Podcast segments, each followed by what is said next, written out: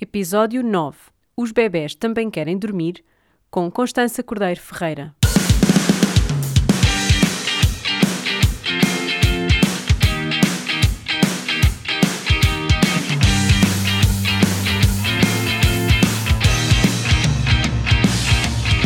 Olá, sejam muito bem-vindos a mais um episódio do Puericultura, um podcast para mamães millennial. Hoje tenho o enorme prazer de estar sentada no centro do bebê, em Lisboa, frente a frente com a fada dos bebés. é verdade, hoje vou ter a oportunidade de conversar com a autora dos únicos livros sobre maternidade que li do princípio ao fim durante a gravidez. A Constança Cordeiro Ferreira é terapeuta de bebés, fundadora do Centro do Bebé e mãe de três crianças. Ajuda centenas, ou talvez milhares, de mães a confiarem nas suas capacidades e nos seus instintos e ajuda os bebés a fazerem-se ouvir. Bem-vindo ao Puericultura, Constança. Olá, obrigada. Como sempre, a primeira pergunta do nosso podcast é: gostaste de estar grávida? Olha, uh, gostei de estar grávida. Eu uh, dou uma grávida muito complicada no início, porque um, aquela placidez da gravidez a mim não me assiste nos primeiros meses. Eu fico muito alterada, muito agressiva, fico assim. Um, efetivamente, e é uma coisa que, é, que, é, que se sabe sobre a gravidez, que é os bebés no início, os fetos, lutam muito para preservar as necessidades uh, para se desenvolverem e retirando retirando-as do corpo da mãe, não é? E portanto eu sou realmente daquelas grávidas que têm primeiros trimestres uh, acesos. Uh, enjoo muito, tenho imenso sono, fico muito irritadiça uh, e portanto eu gostei sempre muito de descobrir que estava grávida, fico sempre muito em choque, como se não tivesse feito nada por isso. Embora as gravidezes tenham sido todas planeadas, o, aquele instante de pânico, como é que isto vai acontecer, foi real em todas. Um, e, e até meio da gravidez um, sim, eu não, não, nunca coloquei aquela pressão de ser um estado de graça maravilhoso, portanto é o que é e, e, e vou estando. O sono e, e, as náuseas eh, limitam um bocadinho, mas, mas sempre gostei da ideia de ter ali um, um bebê a desenvolver-se e compreender porque é que o meu corpo estava a fazer aquilo e, portanto, também tinha um propósito, não é? A altura da gravidez que eu gosto imenso, ao contrário de muitas mulheres, é o final eu adoro os últimos dias de gravidez, um, principalmente quando eles já se acomodaram e já arranjaram o seu espaço lá dentro, ou seja, já desceram um bocadinho e nós deixamos de ter azia e, e, e gosto muito, fiz assim umas e antecipação. Sim, aqueles dias, parece os dias antes do Natal, não sabemos exatamente como é que vai ser. Uh, eu, nesta terceira gravidez, só quase às 38 semanas é que lavei as roupinhas, pus as roupas uh, ao sol e, e, gozei imenso esta barriga, que será a partir da última, um, e, e, fui à praia todos os dias, eu entrei, entrei em trabalho de parte à meia da noite, agora nesta terceira gravidez, e tinha estado na praia até às nove da noite, eu lembro-me de sentir assim a pessoa mais feliz do mundo, com uma barriga gigante, portanto gosto E muito. bronzeada. Sim, sim, sim. Ela nasceu a 15 de agosto, portanto foi assim, até há, foi os últimos cartuchos mesmo. E, sinto, sinto, regra geral, sinto-me muito bem no final da gravidez, muito, muito bem, muito conectada com o bebê. Uh, o início é ali um conflito de necessidades entre as minhas e as deles. E é? foram as três assim. Eu pergunto-te isto porque há muita gente a dizer que as gravidezes nunca são iguais, os bebés nunca são iguais, que é sempre tudo muito diferente. Foram todas diferentes falam entre mesmo elas. polarização sim, total, não é? Sim, sim, sim, sim, sim, sim. foram muito diferentes entre elas. Um, eu era uma pessoa diferente em cada uma delas, um, mas houve aspectos comuns. Uh, uma coisa é que tu vais conhecendo como é que o teu organismo reage ao estado de gravidez e, e, e embora ele reaja de maneira diferente, há coisas que tu vais aprendendo sobre ele. Por exemplo, nesta última gravidez, nas anteriores eu tinha trabalhado eh, na do meio, trabalhei até onde deixaram, depois encostaram-me às boxes.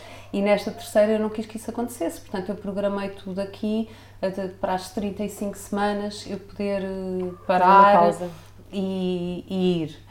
Um, e isso, por exemplo, seria uma coisa que para mim seria impensável fazer na primeira gravidez. Não, ainda estava muito naquela ideia, se me sinto bem, porque é que não hei de trabalhar praticamente até ao fim? E nós percebemos que, que não é preciso o nosso corpo dar-nos esses sinais, nós podemos nos permitir, não, este momento agora é um momento para mim e para o meu bebê. Hum, podemos tomar essa decisão, não é? Podemos, podemos, eu não vou dizer devemos, porque acho que é algo que faz sentido acontecer quando nós eh, sentimos mesmo sentimos, que devemos não é? Claro, sim. porque esta coisa um bocadinho paternalista de se obrigar as grávidas a, a, parar. a parar, a fazer assim, a fazer assado. Agora, que há uma coisa que é importante, é que uma grávida de terceiro trimestre não é uma mulher que não está grávida.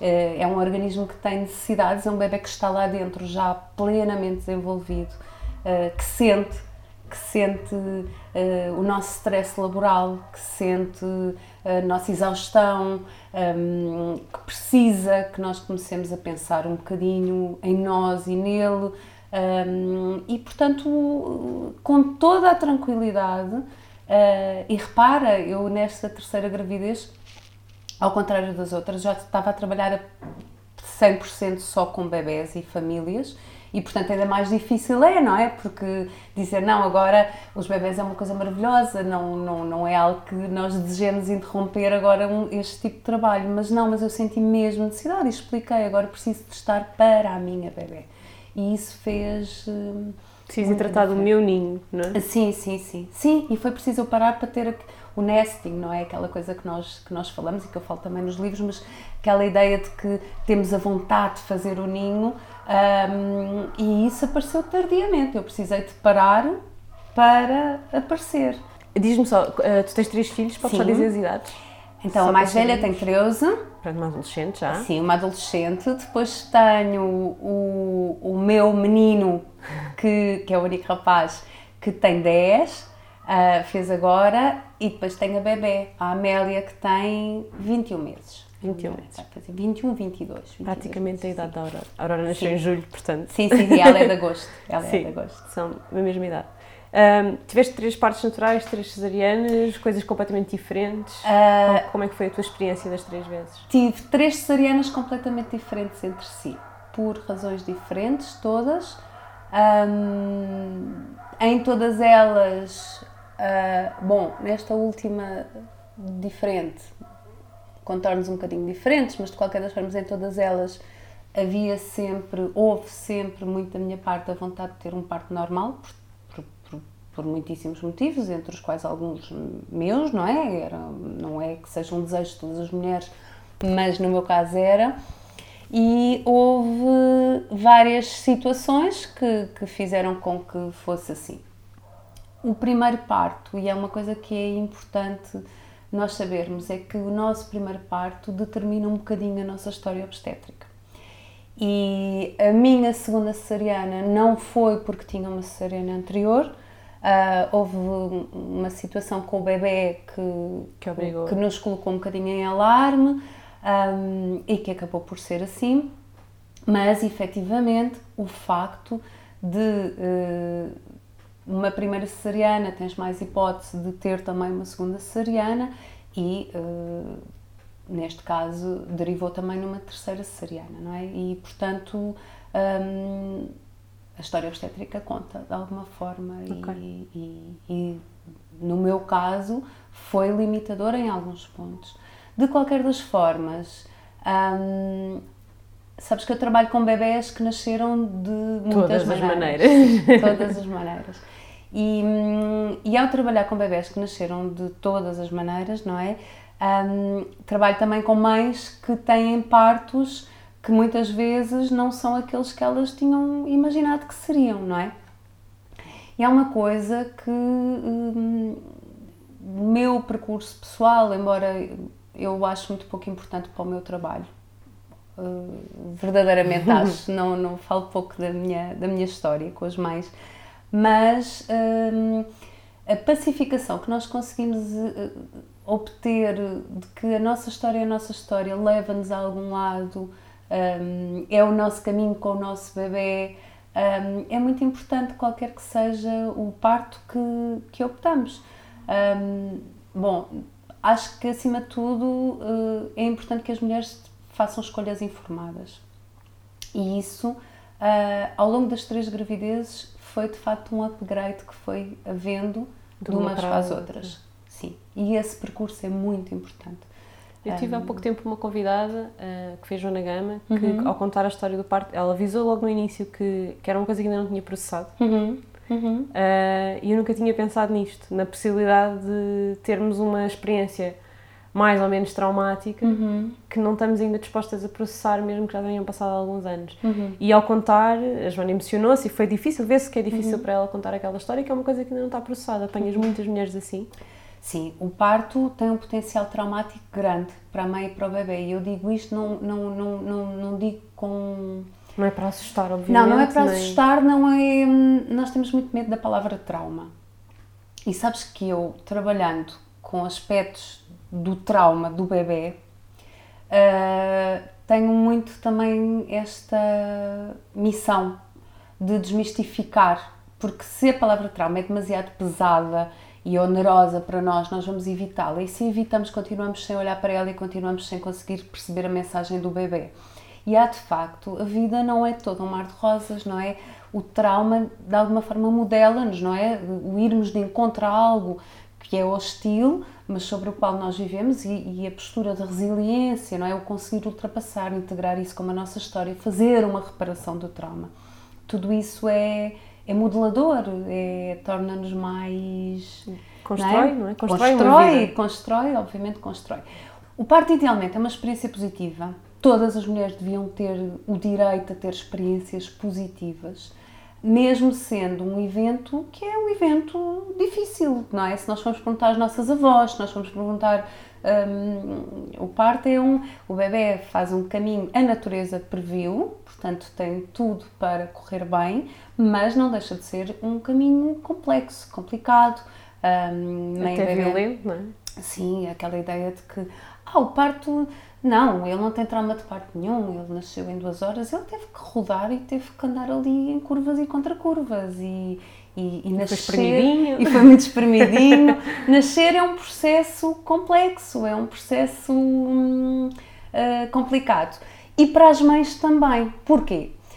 Uh, bom, primeiro porque é um evento determinante nas nossas, nas nossas vidas, não é? Nós estamos a fazer a transição entre dois planos, temos um bebê dentro de nós, vamos pô-lo cá fora e, portanto, acharmos que isto é tocar-te lá é, é, retirar 90% da equação, é complexo e é, e é também muito, pode ser muito empoderador, não é?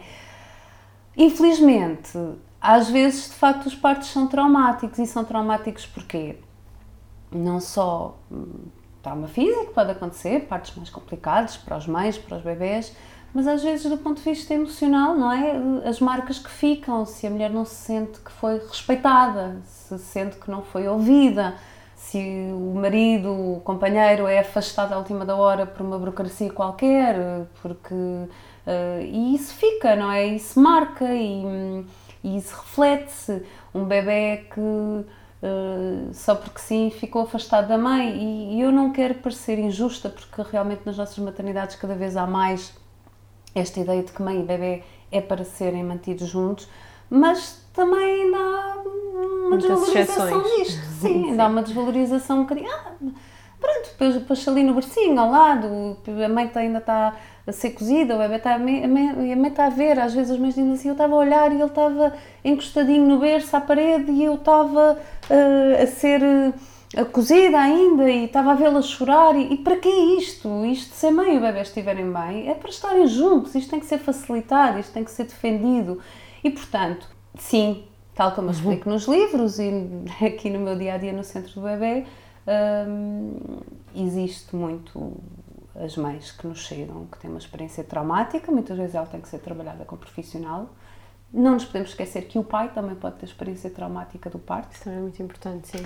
A nossa equipa aqui de, de psicologia clínica, núcleo de psicologia e psiquiatria perinatal, que envolve esta equipa multidisciplinar de psicólogos e psiquiatra, um, todo, toda a experiência traumática que pode derivar em, em, ser necessário e as pessoas têm que desmistificar um bocadinho isto, porque se eu tiver um trauma físico, se eu partir um pé, eu vou procurar ajuda e portanto numa altura volátil como é o parto, o pós-parto, se nós vulnerabilidade completa. É? Claro, é? tem que se procurar ajuda claro. e, e, portanto aparece. Mas nós continuamos como mulheres a achar logo à partida, foi outra coisa, por exemplo, que Uhum. a Leonor também disse isto, quando, quando percebeu que ia fazer uma cesariana, a primeira coisa que ela pensou não foi, ok, isso é melhor para o meu bebê, Uhum. ou qual é a razão clínica para isto. Não foi, não pode ser estou a falhar. E a mesma coisa com se eu não estou feliz a seguir a ter o bebê, algo está errado e eu estou a falhar. Se nós temos estes pensamentos todos que nos limitam e que nos julgamos a nós próprios. Eu Porque- acho, sim, eu, eu, eu senti isso na minha primeira gravidez, lá está que foi. Aqui a informação é importante porque permite-nos escolhas. E eu digo isto no, no primeiro livro, eu acho que estava no estado ideal para parir, porque eu não tinha medo de nada, eu. Não, logo se vê, não tinha medo de nada, eu não queria ler livros, eu não fiz cursos, eu não. Uh, não ouvia histórias de terror, aquelas histórias que todas as grávidas ouvem, que toda a gente lhes conta. Uh, eu não queria saber disso, perguntavam-me, então queres epidural? E eu, sei lá, não sei, eu não eu resisto bem à dor, não, não vejo Não necessidade preocupada. agora, logo se vê, pronto. E isto é um ótimo estado para parirmos, de facto, para estarmos, mas não se me colocou que iria haver decisões, não é? Que se calhar, Constança, se calhar já estamos nas 40 semanas, vem lá ter comigo, vemos, dá para induzir, e que uma indução pode derivar em coisas que naquela altura nem se configuravam para mim. Por exemplo, eu hoje gostaria de ter sabido mais coisas, de ter procurado ativamente mais informação. E é isso que nós aqui no Centro do Bebé procuramos fazer com os nossos casais grávidos. Não é tomar escolhas por eles, não é evangelizá-los, mas é dar-lhes caminhos, caminhos nos quais eles possam hum, escolher, imaginar-se, não é? Portanto, eu quando acabo numa cesariana, quando nada eh, fazia crer que iria acontecer isto, foi um choque. E a partir daí, isto foi, eu tinha na altura 26 anos, portanto nunca na minha, na minha família não havia cesarianas, eu não sabia sequer o que era isto. Portanto, isto foi, a partir daí estava em terreno desconhecido. E para quem já não tinha construído assim uma ideia de como é que ia ser como mãe, porque eu não tinha muito construído isso, hum, a partir daqui a pessoa sente, pronto, agora estou a navegar sem instrumentos nenhum. Está tudo fora do meu controle. Está tudo fora do meu controle. Embora eu não seja uma pessoa que sinta muita necessidade de ter controle sobre as coisas, ou estas, pelo menos, foi, sim, uma sensação de, pronto, falhei a partir daqui, sabe Deus como é que irá ser, não Estavas é? a falar do pai, estavas a dizer quando um, um companheiro é empurrado para fora da sala de partos, por exemplo, porque acontece qualquer coisa, deve ser uma sensação de completo Eu tenho incapacidade de, de, de, apo- de apoiar, de ajudar, de fazer ativamente seja o que for. De tudo. Nós eh, temos tido aqui algumas histórias que me chocam muito. Tudo desde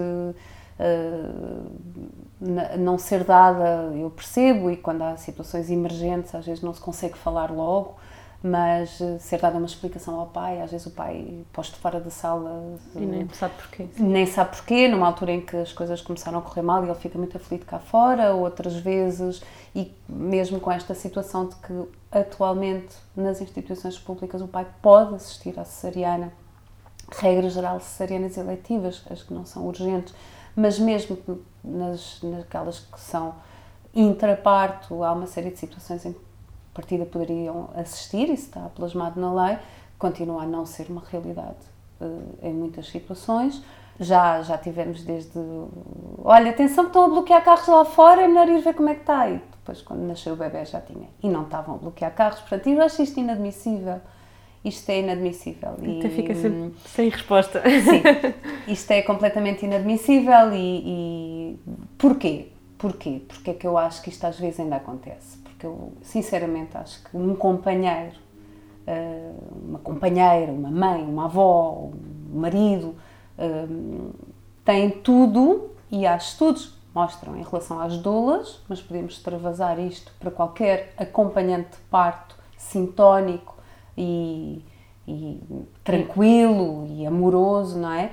Hum, há evidência científica que nos mostra que o apoio contínuo durante o trabalho de parto, o apoio emocional, afetivo, por um elo significante para aquela mulher, traz uma redução enorme em termos das intervenções e melhores outcomes para a mãe e para o bebê. E, portanto, seria do interesse de todos termos este, este tipo de acompanhamento. Ah, Isso até podia ser uma coisa trabalhada durante a gravidez. nós aqui trabalhamos isso, não é? Porque o trabalho de parto, nós tentamos que seja um trabalho a três. E, e, e se partimos do princípio que a equipa está a apoiar é um trabalho a muitos, não é? Uh, é, é, uma série de, de almas e de mãos que se juntam para ajudar aquele bebê a chegar em segurança ao mundo. Eu acho isto lindíssimo. E, e eu sou filha de enfermeira obstetra, eu sou filha de pediatra, sou filha de enfermeira obstetra, uh, cresci com histórias de partos à minha volta e. E consigo ver uh, a magia e a vocação, neste caso da minha mãe, um, no que é fazer isto, estar a auxiliar, não é? Estar de prevenção para que aquele bebê chegue na máxima segurança uh, ao mundo e rodeado de amor e de, e de boas energias. Portanto, isto para mim parece-me assim muito isto não tem prejuízo nenhum de qualquer emergência médica que tenha que se fazer na altura. Isto, eu acho que às vezes as, as, pessoas tentam pôr as coisas no mesmo saco para não discutir o que é que tem que ser discutido, não é? Ah, mas depois se. se e nem estou a falar de pormenores, de planos de parto, nem nada. O que estou a falar é acesso a que a mãe possa estar acompanhada. É um direito do utente do SNS. Porque é que as mulheres em parto, uh, há momentos do seu parto que não têm alguém ali ao lado? Não faz sentido nenhum. Um, e portanto, pronto, eu acho que. E os homens falam muito pouco dos seus sentimentos. E nós temos dado voz às mulheres, não é? As mulheres falam mais sobre as suas experiências de parto e ainda bem. Os homens estão um bocadinho calados. E hum, não é bom, não é bom. Uh, devem procurar ajuda, devem falar. Nós aqui hum, queremos sempre saber como é que está a família toda. E pronto, e quando vem uma mãe, um pai, um bebê, eh, vem também uma história de parto, muitas vezes. E eu, eu no meu caso, preciso de a saber, porque tem, tem tudo de importante para o meu trabalho e, e, para perceber o que é que aquele bebê nos está a querer dizer e porque é que chora tanto ou porque é que... É isso que eu te ia perguntar. Em que situação é que normalmente... Uma coisa é acompanhares um casal grávido que depois retorna com o bebê e tu já conheces mais ou menos uhum. a história daquele casal, uhum, etc. Uhum. Quando chega já o bebê, normalmente uhum. em que situações é que isso acontece? É que chega aqui o bebê? Olha, chega muito, chegam muito mais bebês que não são do nosso pré-parto aqui do que os nossos. E isso é um é ótimo sinal. Eu às vezes digo, eles, a última sessão do curso pré-parto é comigo e já é com o bebê do lado de fora. Faz parte, o curso deles só acaba quando o bebê nasce. Vem para a sessão Olá Bebê, vem com o bebê, um, eu digo a brincar que vem à benção da madrinha. É muito giro ver os bebés do lado de fora, aquelas barrigas que nós acompanhamos aqui com tanto carinho. E depois uh, é, é uma horinha que estamos aqui a tirar dúvidas. É as cólicas, questões de sono. Um, o que os pais trouxeram. Aquelas sim. dúvidas dos primeiros tempos. Um, e depois precisam muito pouco de mim a seguir. Claro, quem precisa volta. Um, mas o que eu recebo, eu diria que talvez 90% são casais externos, são casais que fizeram os seus cursos pré-parto noutros sítios. Um, ou que não fizeram. Ou que não fizeram. Uh, temos, temos uma prevalência grande agora de, de casais que já fazem cursos pré-parto. Okay. Muito maior do que, do que, muito, muito maior, seria uma exceção quando eu comecei a trabalhar e agora uh, muitos já fazem. Uh, o que é ótimo. Também é um bom sinal. Uhum, é ótimo. Um, e portanto vêm, sim, e a primeira consulta é complexa porque eu preciso saber a história toda do bebê, portanto temos sempre muita coisa para conversar um, e depois, dependendo da razão, já saem daqui com ferramentas, não é? Um, há sessões em que eu trabalho ativamente com o bebê, há outras sessões em que o trabalho é só feito com os pais, nem toco no bebê, só olho para ele.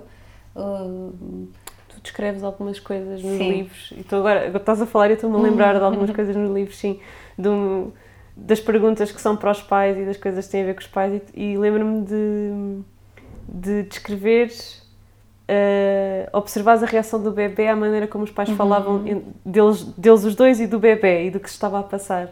Há um relato, e é engraçado nós pensarmos que na nossa primeira infância tudo o que nós temos são relatos maternos e paternos, porque nós temos um, pouca recordação, pelo menos recordação consciente, eu acredito que há coisas que ficam. o inconsciente fica e há coisas que nós não sabemos de onde é que elas vêm, eu acho que muitas vezes vêm do útero das nossas mães, vêm das nossas experiências precoces, uh, pronto.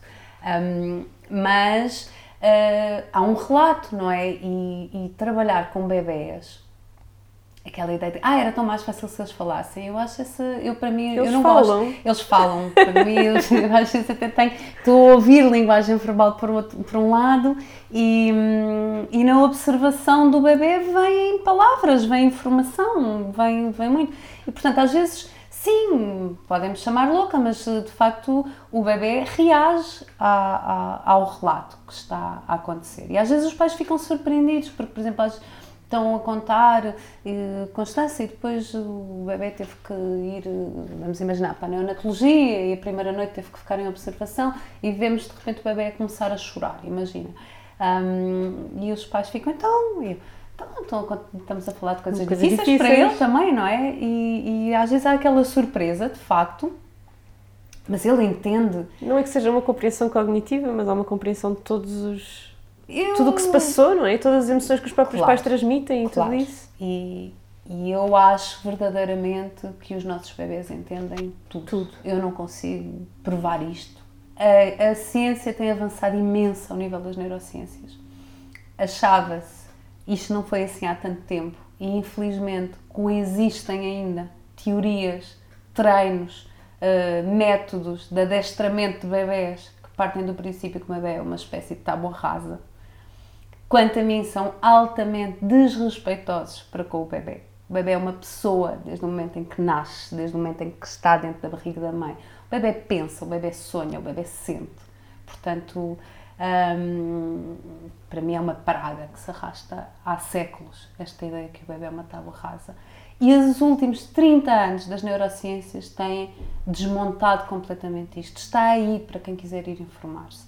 E uma das coisas que, a nível da linguagem, tem, tem surgido imensa evidência agora, hum, nomeadamente que bebés de 4 meses já distinguem idiomas diferentes, por exemplo, ah, que os bebés reconhecem e têm uma reação completamente diferente ao timbre materno do que ao timbre ah, de, de outra mulher. Ah, e, portanto, eu não consigo provar isto, eu não consigo produzir evidência e dizer, portanto, contem isto como opinião da Constância. Mas para mim, eles entendem tudo. E conheces muitos bebés.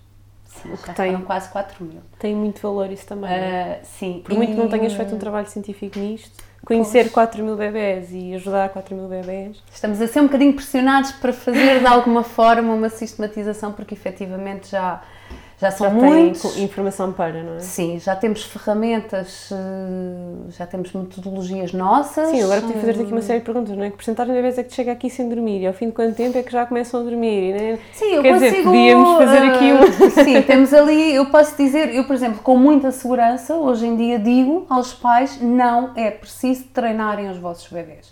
Porque ahm, nós podemos fazer outro tipo de coisas com os bebés que não impliquem choro, nem conflito, nem sofrimento, ah, e os vossos bebés atingirem o seu melhor potencial fisiológico para o sono, que é diferente em cada idade e é diferente para cada bebê.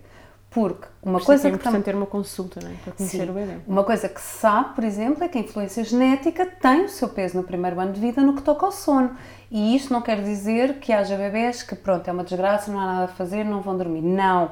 Mas são bebés que nós temos então que ainda ter mais atenção a eles e que vai haver janelas de oportunidade, como por exemplo aos 12 meses, entre os 12 e os 18, em que a parte comportamental vai, se nós afinarmos aqui as coisinhas, poder suplantar até alguma influência genética para ser uh, um, um sleeper mais difícil, não é?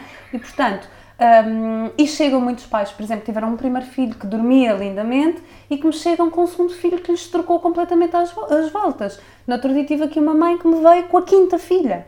Uh, e portanto, de facto, o bebê tem a sua individualidade, tem fatores que lhe são próprios e o que nós temos é que trabalhar com cada bebê. Dito isto, há fatores universais que ajudam todos os bebés. Primeiro, uma ótima associação ao ato de dormir.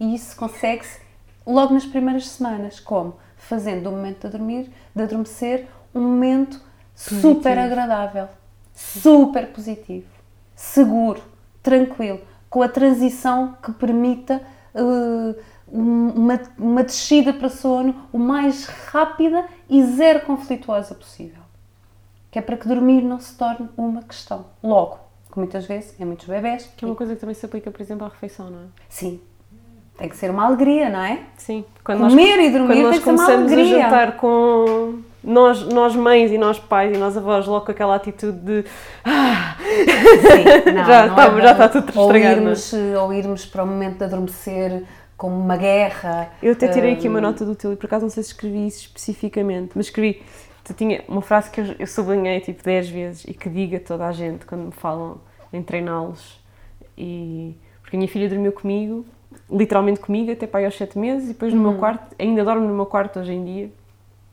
também já consegue dormir sozinha, mas há noites que dorme no meu quarto, vai, vai dependendo. Uh, e há uma frase que eu repito muitas vezes, que é às três da manhã não se ensina nada a ninguém. Ah, sim. Uh, e, e, depois, na continuação deste raciocínio, dizes que a chave para uma hora de dormir positiva é estar disponível. Uhum. E eu penso nisso às vezes, quando eu, quando, eu tô com, quando eu tenho trabalho e quero adiantar e só que aquela adormeça para ir trabalhar, corre tudo tão mal. Sim. Sim, mas sabes porquê? Há uma razão para isso os bebés não leem. Uh, bom, como é que eu ia te explicar isto uh, sem estarmos sempre a ir dar à questão do treino de sono, que é uma questão que às vezes até eu própria me canso dela, uhum. de ter que. Mas, mas no fundo é o oposto, ou seja, diz que as rotinas, eu às vezes pergunto nos meus workshops o que é que faz um bebê dormir bem? E tenho sempre, pelo menos metade da sala responde-me assim: rotinas. Ok, o que, é que são as rotinas? Rotinas é um padrão. Eu adoro rotinas, mas adoro rotinas sem adorar rotinas. Porquê? Eu adoro seguir o sol. Minha hora de acordar é quando o sol se levanta. As portadas do meu quarto estão sempre abertas para eu acordar quando nasce o sol. A não ser quando não estou com os meus filhos por algum motivo, aí fecho. Mas, e aproveita. E aproveito, tento aproveitar. Um, mas Uh, efetivamente, nós devemos ser circadianos, não é? Nós devemos apoiar o nosso biorritmo, o nosso ritmo fisiológico de maior produtividade durante a manhã, de alguma descida da produtividade a seguir ao almoço um, e depois ao longo do dia nós estarmos um bocadinho mais cansados, mais birrentos, mais... e então entrarmos na noite para irmos repousar, para irmos descansar. E os bebés fazem isto naturalmente, desde que sejam expostos, que infelizmente muitos não são, um, alguns elementos naturais, como por exemplo uma exposição à luz solar direta, é? andar na rua, uhum. passear na rua, brincar. Sim, uh, muito aquela coisa das primeiras semanas nem sair de casa, não é? Sim, o bebê demora um bocadinho, o bebê não nasce circadiano na maior parte dos casos e o bebê demora um bocadinho uh, a começar a produzir determinadas hormonas e a ter esta flutuação hormonal que lhe vai fazer uma diferenciação dia-noite mais madura. Mas Uh, acima de tudo, quando estamos a falar até de bebés mais crescidos, 6 meses, 7 meses, 8 meses, não é? Acaba por ser muito importante eles estarem expostos a estes elementos. Mas o mais importante de tudo, para nós termos um período de repouso bom, são os níveis de cortisol diminuídos. E portanto, tranquilidade, paz em nós e neles. E neles. Menos stress possível porque o bebê não sabe ver as notícias e não sabe como é que vai uh, o estado político-social, mas ele sabe ler as hormonas da mãe, porque é uma ferramenta biológica. E se a mãe está com níveis de adrenalina ou com níveis de cortisol elevados, a mensagem que passa para a cria não é seguro adormecer. É tão simples. Quando, sabes aquelas coisas que quando nos dizem parecem tão óbvias, mas quando nós estamos no momento nem sequer conseguimos pensar, sabes? Não conseguimos pensar porque nós temos algum déficit de auto-olharmos para nós, uhum. não é? Além de que já, quando já estamos nesse estado já estamos cansados. Já é? estamos cansados, já estamos com claro. pouca capacidade de insight, portanto não é uma altura, estas coisas têm que ser pensadas antes, por isso é que eu tento fazer com que as mães percebam, as mães e os pais. Munirem-se informação. Não é só informação, é muito importante que elas gostem da hora de ir adormecer os bebés. É uhum. fundamental. Às vezes chegam aqui pessoas que já têm rotinas passadas noutros sítios, é? e eu tiro-lhes tudo, tiro-lhes as tarefas, não quero saber disso, pergunto o que é que elas gostam de fazer Qual com é o bebê. Elas não querem que o bebê chore, e bem, elas não querem estar penduradas numa cama de grades a dizer palavras passe para não terem que tocar ou pegar no bebê ao colo, obviamente. Elas não querem estar sentadas numa cadeira ao lado do berço a dizer a mãe está aqui enquanto o bebê grita. Elas não querem ter que gritar com o pai que chegou às sete e meia da tarde, cheio de energia e que quer brincar com o bebê e o bebê estava quase a adormecer. Isto são situações de conflito familiar, não é? Portanto, isto é o que nós não queremos na hora de dormir. E vejo, às vezes é preciso dizer, ok, vocês queriam que ele adormecesse em 5 minutos, mas ele precisa de mais tempo convosco. Portanto, vamos tornar este tempo o mais agradável possível para todos. E dar voz também ao bebê nesta equação, decifrar um bocadinho o bebê. Os pais pedem muito ajuda nisso. O que é que isto significa? Porque é que ele faz isto, não é? E, portanto, em termos de sono, varia imenso de acordo com as várias idades, mas sim, chegam muitos, muitos, muitos pais com bebés que não dormem, bebés que acordam muitas vezes à noite, bebés que choram para adormecer. Alguns bebés, para quem o ato de dormir é algo de aterrador, é algo com o qual eles lutam com quantas forças têm, e há várias razões para isto acontecer. Um, e há muitas questões que às vezes aparecem no sono do bebê que não pertencem ao sono do bebê. Daí os pais às vezes dizem, uma terapeuta de sono, a constância. Eu não sou uma terapeuta de sono, eu sou uma terapeuta de bebês. Porquê? Isto é o nome, isto não existe, esta profissão, para as pessoas perceberem. Um, as pessoas começaram a chamar-me fada dos bebés. Eu, eu acho querido e, e acho fofinho, já adotei Mas o isto nome. não é magia, não é? Mas, um, no fundo, uh, eu fui sempre fazendo formação no sentido de uh, conseguir trabalhar com o bebê.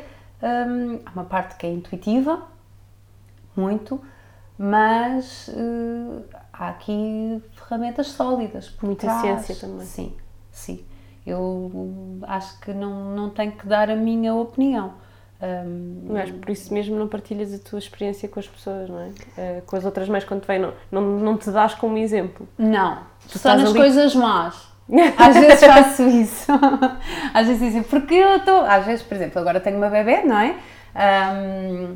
E, e e ela às vezes também está dentes a nascer, agora o sono dela está.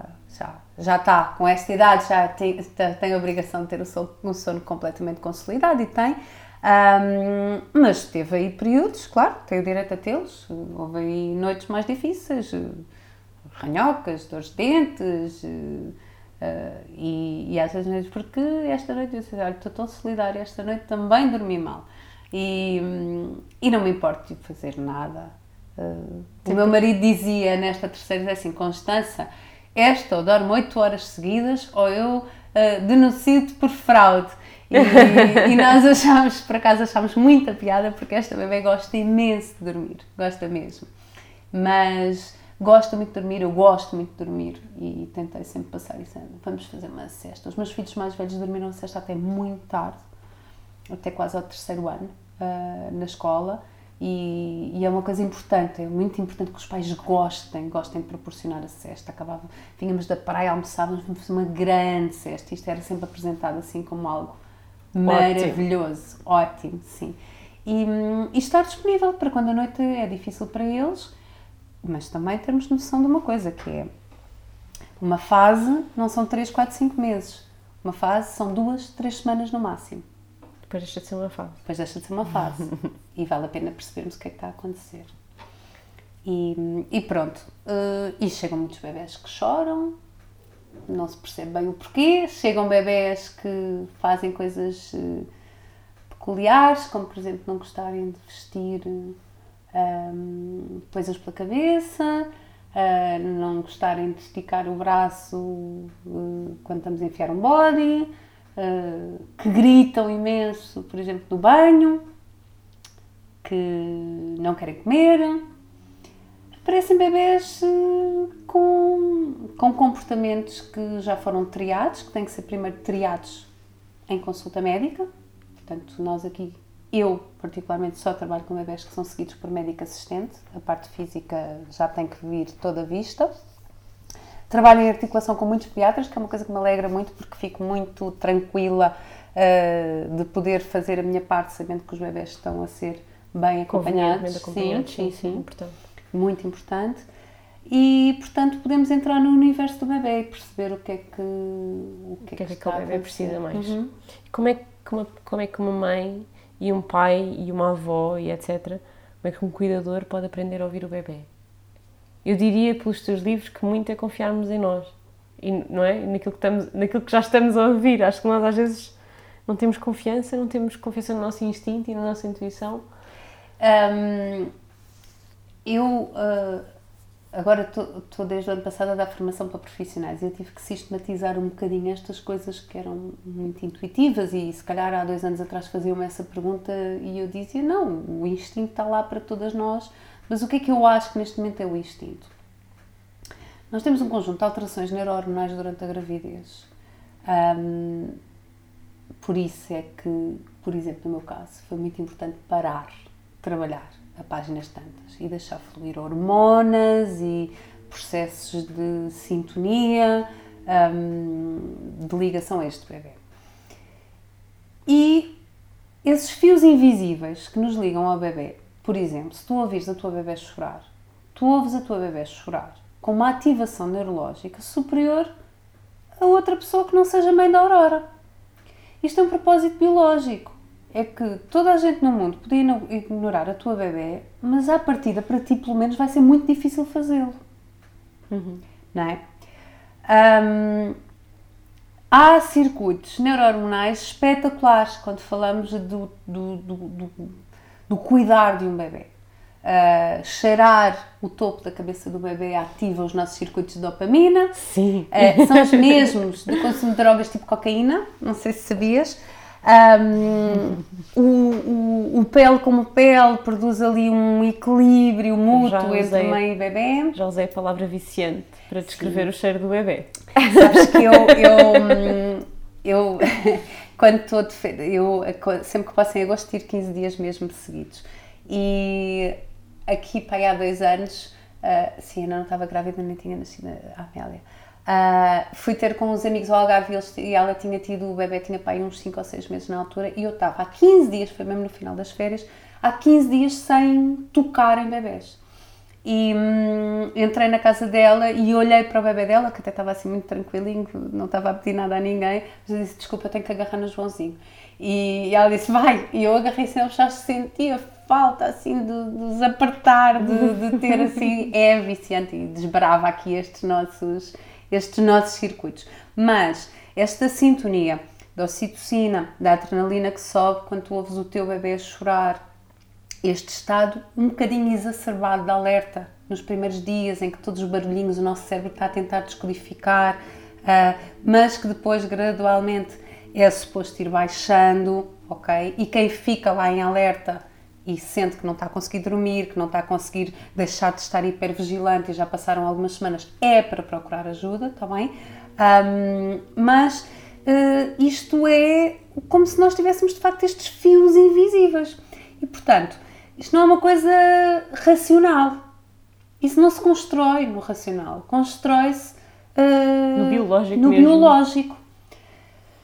E o problema é que nós temos o problema barra uh, sem ser assim um problema tão grande. Porque o facto de nós termos um córtex, o facto de nós termos animais racionais, permite-nos saber que há coisas que não se fazem aos bebés. Por exemplo, eu posso achar que a posição mais intuitiva para o meu bebê dormir, que fica mais consoladinho, é a barriga para baixo, mas, mas há evidência sólida que me diz, e que eu, porque sou uma pessoa racional, consegues compreender que o bebê é para ser deitado barriga para cima e que isso é preventivo da síndrome de morte súbita.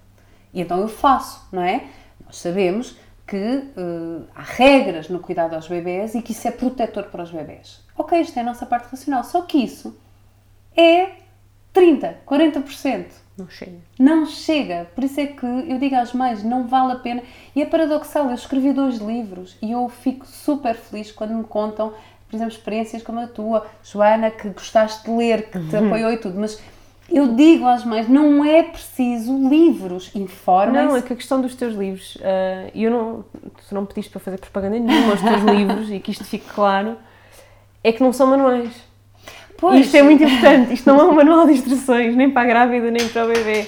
É por isso simplesmente o, o que eu sentia que era um validar do meu poder e do meu conhecimento. E eu, eu, sim, eu estava a me informar, porque eu estava a ler um livro, uhum. obviamente, mas ao mesmo tempo o que eu senti que tu me estavas sempre a dizer era uh, não tenhas medo de tratar do teu bebê, uhum. não tenhas medo de cuidar do teu Sim. bebê, não tenhas medo de lhe agarrar ao colo, não tenhas medo de, de, de, chorar com ele se for preciso, não tenhas medo de pedir ajuda e não tenhas medo de dizer que não quando dão conselhos e não uhum. tenhas medo, não... Vais saber ser mãe do teu bebê. E isso é. Sim, sim é, efetivamente é, é. É muito encorajador. É, é, o, é, é o que eu queria que as mães soubessem, é a razão do meu trabalho também. Embora em algumas situações uh, haja um direcionamento, elas pedem-me e obviamente que, claro, que sim, não é? ajuda um monte de um, vezes, não é? Mas, uh, e, e muitas vezes quando chegam aqui a maior parte das mães vêm já Uh, estão aliadas, não, vêm às vezes vêm desesperadas, mas muito ligadas aos seus bebés e Constança quer ir ainda mais fundo e compreender e vamos uhum. embora, não é? Mas, acima de tudo, o que eu queria dizer às mães e aos pais, porque até aqui há pouco tempo achava-se que isto só acontecia com as mulheres e agora percebeu-se. Uh, Chama-se o paradoxo da paternidade facultativa. O cérebro do homem também fica altamente competente a descodificar um bebê. Mas porquê é que nós chamamos paradoxo da paternidade facultativa? Chamamos, não sou eu, é um conceito de antropologia. Porque uh, o homem, para ter estas mudanças neurohormonais, precisa de querer. Precisa de cuidar ativamente, okay. precisa de pegar no bebê ao colo, precisa mais. de fazer contacto pele com pele, precisa de olhar para o bebê, precisa de contemplar o bebê, precisa, no fundo, fazer tudo aquilo que nós uh, fazemos também. E atenção, que às vezes temos uma sintonia neurohormonal até mais desenvolvida no pai do que na mãe. E isso acontece muito, por exemplo, quando as mulheres. Uh, e elas sentem, porque eu sinto que o pai o entende melhor. Se nós estamos muito exacerbadas na nossa ansiedade, isto é bloqueador destes processos. Vem o cortisol outra Sim, vez. Que é bloqueador destes processos. Okay? okay? Bloqueia a ocitocina, que bloqueia. Vamos lá ver uma coisa. Um cérebro inundado de cortisol faz aprendizagens de evitamento. Não é seguro não, não vais por ali, não, não é? Uhum. Não faz a consolidação do ah, isto significa isto. Por isso é que é importante. E é importante para o bebê também este ambiente relaxante. O bebê não deve ter uma experiência de stress crónico, embora haja momentos em que ele chore porque não gosta de mudar a fralda ou porque, não é? Mas o, o tipicamente o bebê ser ignorado e permanecer nestes estados de cortisol elevados vão ter consequências depois em termos de amadurecimento Sim. destas áreas, não é? De aprendizagens por aí fora. Portanto, o que é o instinto? O instinto é esta sintonia neurohormonal que nos faz olhar para um bebê e compreendê-lo. Não está toda presente no primeiro dia. Não é facilitada. Trabalha-se, desenvolve-se, vai-se oleando. Mas é muito importante nós percebermos que há aqui uma ficha e uma tomada e que é o Niels Bergman, que é um, um, investigador da África do Sul, gosto imenso do trabalho dele, ele é realmente pioneiro, e ele diz: nada no corpo do bebê faz sentido exceto à luz do corpo da mãe. E portanto, percebermos que são duas peças que devem estar juntas, sintónicas, conhecendo-se, reconhecendo-se, acalmando-se, e isto tem, daí, por exemplo, uma das coisas que o Niels Bergman diz é a separação de uma mãe e de um bebê é considerada a violação primária no, no reino mamífero, não é? E nos nossos bebés ela é corriqueira tantas vezes. E é troco de nada, sem necessidade. Claro que há situações em que é preciso. Claro, claro que há situações, situações obviamente. Claro que há situações obviamente, em que já não é a mãe. Obviamente. É? E, e, mas pronto, não é? Que isso e, não claro, e às vezes dizem assim: ah, mas a mãe quer descansar, tudo bem, mas temos um pai, temos uma avó, temos um bebê que pode ficar pausado no berço um bocadinho, não há problema, Sim. ok? Agora, uh, aquela ideia do seja por rotina, não é? Seja por uh, conselhos que não interessam nada de uma mãe que uh, até podia estar com o seu bebê ao colo, mas mete-o no berço, vai se habituar, vai e isto começa esta praga, começa, mal nascem. Ou seja, acabamos por ser tão toldadas por isto que às vezes não se faz aquilo que se devia fazer em determinadas alturas e depois as coisas vão se prolongar, porque o bebê tem uma coisa muito interessante que é, se faltou uma peça, e é uma peça importante para o seu desenvolvimento, o bebê não vai desistir até ter essa peça. E portanto, às vezes há efetivamente saltos de autonomia que eu acho que não estão a acontecer porque não foram, não foram feitas sem reservas os comportamentos típicos de cada idade. Uhum. Sim, é? faz sentido, sim. E portanto parece que andamos ali sempre a querer ir atrás, buscar qualquer coisa, em vez de seguirmos em frente com confiança. Pronto, e, e, e, às vezes acontece, por exemplo, bebés que nascem prematuros hum, e, e, que passam um período longo. Claro, esse afastamento é um afastamento que foi necessário, não é? Não estamos a questioná-lo. Não deixa de fazer parte da história do bebê. E muitas vezes são bebés que quando vão para casa, ao fim de uns dias até costumam ir assim rotinados da unidade, mas ao fim uns dias colam-se às mães, tipo lapa, às mães e aos pais, e às vezes as mães chegam a dizer Constança, eu não consigo pousar nem à noite para dormir no berço. E nós vamos ter que trabalhar com esse bebê. Porquê? Porque este bebê está a fazer muitas vezes uma compensação, não é? Agora que se sente seguro para o fazer e que pode fazê-lo e que sente que a situação mudou. Portanto, agora podemos fazer isto. E demora então, uns dias a perceber, não é? Que está seguro. Demora uns pode... dias a perceber que agora Sim. a realidade mudou e agora espera. Vamos reparar esta experiência, não é? Vamos reparar. E é lamentável que haja uh, até profissionais que às vezes dizem aos pais: Pois, estava tão bem, mas você já o estragou, não é? Foi para casa e estragou-se. Não, nós temos que compreender o porquê. É muito perigosa. Muito perigosa. Nós temos que compreender o porquê do comportamento do bebê. Nós temos que conseguir que, que, implica treino e implica alguma formação e implica muita reflexão e portanto eu entendo que não seja fácil e às vezes ainda é pior quando se começa a pôr palavras na, na boca do bebê assim levianamente porque nós para ser um porta-voz do bebê uh, o bebê tem que nos autorizar e, e portanto ter aquela ideia de não, ele está a chorar mas ele não está a sofrer diz quem? diz quem? não é? quem é que diz? Quem é que está a falar em nome do bebê? É porque a pessoa que está plenamente capacitada para falar em nome do bebê é mãe e pai. Profissionais podem falar de bebés no geral, daquele bebê, só se ele nos autorizar. Um, e eles autorizam-nos de maneiras. E isso vem com uma relação, não é? Com conhecimento sim, forte, não vem numa consulta de 10 minutos. Não, e, não, e às vezes, às vezes, não sei, eu vou perguntando muito aos bebés se estou a acertar naquilo que estou. Pergunto-lhes, concordas? É isto? A Constância é esta história que falarmos com eles, não é mesmo? Eu passo o meu dia a falar com eles, porque eles têm que validar aquilo que... E depois validam também com as estratégias que os pais levam para casa, se, se estão a gostar, se, estão, se está a correr bem, o bebê está a validar. Os pais sabem quando saem daqui é hum, zero choro, ou seja, não levam daqui nada que vá acrescentar stress ao seu bebê. É sempre para retirar. É para retirar sempre. Uhum e portanto depois essa validação eles vão fazê-la com o seu bebê, com o seu trabalho e há bebés com há bebés que com quem eu trabalho assim com mais sequência. E, e é um percurso mesmo maravilhoso. É, é uma honra é uma honra trabalhar com os bebés de facto para mim é. Um, mas pronto existem todas estas situações. Portanto o que é que é o instinto? O instinto é o que nos liga ao bebê com cuidado. E 90% cuidar, não é magia, cuidar. é mesmo biologia, não é? E é 90% é mesmo biologia. Pode haver ali uns 10% de magia, não é? São coisas que nós não conseguimos explicar. Ainda. Quem Ainda. sabe se um dia se não descobrimos que sim. também são biologia, sim. não é? Sim, sim, sim. Sim, porque repara uma coisa, nós somos, uh, nós temos provocado muitos estragos, a raça humana, mas nós somos... Capazes uh, de coisas formidáveis, sim. Como, não é? Somos pequenitos somos. Eh, já os dinossauros extinguiram-se. Há animais muito mais fortes do que nós. Muito, e nós temos de facto aqui. E existe um bocadinho esta ideia, a antropologia tem, tem, é, um, é uma, uma, uma, teoria que tem vindo a desenvolver-se um bocadinho, que é pais mais competentes vão dando origem a crias cada vez mais imaturas. Ou seja, pais mais inteligentes, a cria vem sequencialmente um pouco mais imatura ao longo de milhares e milhares de anos, mas tem sido isto que tem acontecido. Porquê? Porque há quase como que uma garantia de que nós vamos conseguir cuidar melhor dela hum? E que, portanto, uh, este potencial imenso que o bebê pode ter do ponto de vista neurológico pode se desenvolver cá fora com os nossos cuidados.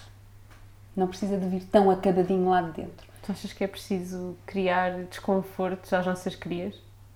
Quando eu digo desconfortos, é desafios. Uh, Olha, é importante estarmos conscientes disso. Vou responder como mãe e vou responder como profissional. Como mãe, sou a maior galinha. uh, mas, sim, mas é sim. muito importante. Muito, muito importante. É muito importante que uh, o bebê de. Tu isto para motivar essa maturidade, não sim. é? nós fugimos do desconforto a sete pés, não é? Quando é para os nossos filhos, ainda, ainda mais, mais, Ainda mais. Mas o mundo tem desconforto e nós, se a nossa missão, eu vejo a missão materna durante a gravidez como um canal para trazer alguém ao mundo. Portanto, eu não penso muito se gosto ou não gosto de estar grávida, eu estou numa missão, não é? Uhum. Uh, há algo que está a acontecer e que vai realizar-se através de mim. Pronto. Um, e depois cá fora, um, sinto que o, o, meu papel devia ser regá-los, não é? Ir regando, ir regando, ir garantindo que os sítios onde se movimentam são seguros. Mas não são nossos. Pois não. Eh, mas eu, eh, isto convive ao mesmo tempo muito leoa, não é? São, são meus. Hum, à medida que eles vão crescendo, nós percebemos que eles têm que ser expostos às coisas. Mas isto não é só quando já vão para a escola primária. Em bebés existe desconforto. O bebê que está a aprender a gatinhar é um bebê exposto a um enorme desconforto. Aquilo é uma missão importante, por isso é que ele vai dormir pior durante essa fase. Por isso é que. Um, e nós temos tendência para quê? Uh, vamos sentá-lo, vamos pôr a almofada de amamentação à volta dele, vamos pôr os brinquedos todos ali à volta. Não! Não! Vamos afastar isso tudo e vamos para o chão com ele. E ele vai se esforçar e vai se irritar e nós vamos motivá-lo e, e, vamos perceber quando é que já não, porque aquilo já não está a dar nada, mas, né? mas vamos expondo os nossos filhos na sua competência, porque eles são super competentes e é essa competência para a autonomia que eles vão adquirindo também vamos, vamos expondo, não é? Aquela ideia quando eles começam a querer trepar tudo.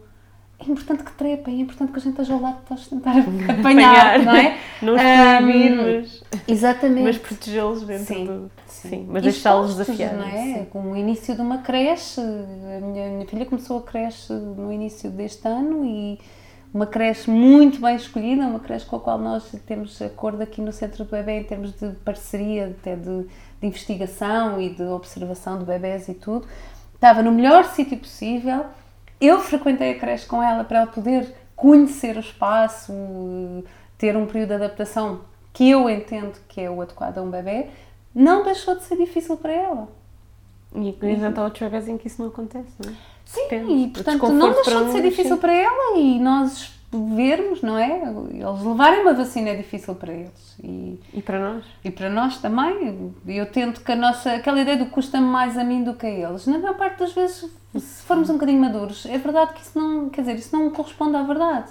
Nós temos a explicação racional, muitas vezes o bebê não nós tem. Nós compreendemos, sabemos porque é que está a acontecer. É importante que nós vamos conversando com os bebés. Sabemos que se vai resolver. Uhum. Eles Isso. não sabem, não é? Isso. Eles não sabem. Não Eles sabem podem ficar presos naquele momento, não é? Exato. Uh, espera o que é que aconteceu, será que isto tem retorno? Que a dor é momentânea ou que a dificuldade também. é uma aprendizagem. É? E nós, quando falamos de trauma, o trauma de alguma forma modela-nos, não é? Mas é importante nós também termos a ideia de que há a reparação do trauma.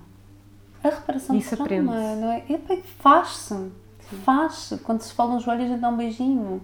Quando, Sim. não é? E é tanto nas coisas pequeninas que nós agora com, com 30, 40, 50, 60 anos consideramos pequeninas, não é? Que eu odeio dar no joelho, mas para eles é enorme porque é o trauma maior Sim. que eles já tiveram. Sim, é? a minha filha. A que eu agora olho para os meus traumas e penso: o maior trauma da minha vida provavelmente foi perder a minha mãe, mas eu sobrevivi. Mas se me disser antes que eu tenho que sobreviver àquilo, eu vou achar que não consigo claro. sobreviver, não é? Claro.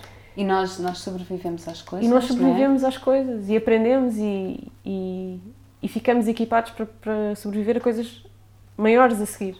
Eu neste momento. Isso começa com os joelhos folados, não é? Começa e. e começa com o parto. Seria bom, com... exatamente, seria bom que tudo fosse a esse nível, não é? Com uma resolução mais fácil, não é? Que fosse. Eu acho que. O que é que nós podemos saber sobre isto, mesmo nos momentos difíceis? Há amor, não há? Há mãos estendidas, há, há beijos, há toque, há não estamos sozinhos, há colo. Isto é mães e bebês que passam por pais, eu falo pouco do pai, mas refiro-me sempre à família. Hum, é possível estar juntos, mesmo que as coisas sejam, sejam difíceis, difíceis, não é? uh, e acreditamos muito nessa. Nós, nós acreditamos pouco no poder da reparação, da reparação com as nossas mãos, da reparação com o contacto físico. Hum, achamos sempre que estamos a ser fracas eh, e, e, não é, não é de todo, estamos a ser muito fortes. Sim, e, nós temos de ter uma criança de castigo e dar-lhe um abraço na mesma. Sim, as coisas não são incompatíveis, nós, nós dizemos que não. Essa ideia de que uh, isto nós sermos responsivos aos nossos filhos é a mesma coisa que sermos permissivos, lá está. É um bocadinho uma discussão, estamos a envezar a discussão para não falar do que realmente é importante. Então, mas alguma vez Se a minha filha, uh, se algum deles uh, não, não estiver a ser correto, não estiver a ser respeitoso, mas alguma vez vai deixar de ser chamada a atenção, claro que vai ser chamada a atenção. Não invalida que eu tento perceber o que é que está a acontecer, não é? Que eu não fecho a porta ao diálogo, não, não é por aí. Estamos a falar agora da questão do. Eu acho muito engraçado, a literacia, quando eles começam a falar. A literacia das emoções, eu acho que não começa quando, quando eles começam a falar, não, fica, é mais perceptível para nós. O meu filho do meio, precisamente na idade em que estão agora as nossas, não é? A Aurora e a Amélia, uh, o meu Afonso começou a dizer assim: Mãe, quero, quero um colo, quero um colo. Ele dizia, ele dizia verbalizar: Quero um colo. Foi a primeira frase dele. E depois começou a fazer umas distinções: Quero um colo de amor, quero um colo de ó, quero um colo. Ou seja, ele pedia colo para cada situação e ele via. E agora a, a bebê, a Amélia, acho muito engraçado, porque ela aprendeu agora o que é que é o dói-dói, não é? Então diz e então, por exemplo, se os irmãos a proíbem de fazer qualquer coisa, ou lhe tiram uma peça pequena da mão para ela não pôr na boca, não sei o que, ela vem muito zangada ter comigo, muito sentida a chorar, e dizer, mãe, o nhanhã fez dói-dói. E o dói-dói é o dói-dói é do coração, Sim. porque não... Ela sabe que não se magoa, mas é muito engraçado eles começarem a pôr nomes nas coisas Também. e já reconhecerem que está triste, que ficou zangada, uh, vir fazer a queixinha do irmão, portanto já, já percebe que houve ali uma situação que despoltou isto e portanto é, é uma aprendizagem, uma aprendizagem para nós, para eles. Do Day Day, porque aconteceu exatamente a mesma coisa com a Aurora. Ela começou a, a perceber o que, é que era o Day Day e a dizer-me, eu acho que aprendeu na creche, uhum, precisamente. Uhum. E, e, e, ela vinha e dizia: Tenho um Day Day, eu perguntava aonde, mostra, e ela dava-me o dedo, ela dava não sei o quê, pronto. E depois é aquela história do beijinho, Sim. pronto, mas estás bem, coisa, não sei o quê. E aconteceu precisamente esta semana ela vir dizer Day Day aonde? E ela dói, dói. De tipo, não, não dói, dói, de tipo, eu estou triste, estou magoada. Sim. Não é em lado nenhum, é em todo lado. E se nós pensarmos exatamente como é engraçado que eles sabem que o dói é quando entalaram um dedo, ou quando caíram, ou quando, não é? E depois reconhecerem a parte emocional como algo que também pode causar dor. Que é o que nós desaprendemos. Sim. E mas dói à mesma, Dizias é? ao início da nossa conversa, que é quando dói no pé nós vamos ao médico, mas quando dói na alma não uhum. vamos. Nós, não, eles não fazem essa distinção. Não, não, eles começam Temos por muito fazer... a aprender com eles, como já sabíamos. E eles, quando estão aflitos, chamam por ajuda, que é uma coisa espetacular dos bebés. Os bebés que choram muito, muitas vezes são bebés que estão a, pedir ajuda. E eu sei que isto é desesperante para os pais, porque os pais estão mesmo a tentar compreender. E, e quando o bebê chora muito, parece inglório, e muitas vezes dizem: Constância, não estou, nós não estamos a conseguir lê-lo e eu digo-lhes, mas nem sempre se percebe tudo sobre toda a gente, atenção, não é? Eu tenho Sim. uma filha adolescente, é a altura que a gente não percebe bem o que é que vai na cabeça deles volta e meia, é também esta, não é? Sim, quando eles estão a descobrir também. Nem toda a gente Até sabe tudo sobre nós sempre, exatamente. Claro, nós próprios Portanto, nós temos próprios, que sim. permitir isso e não temos que ter a resposta na ponta da língua sempre.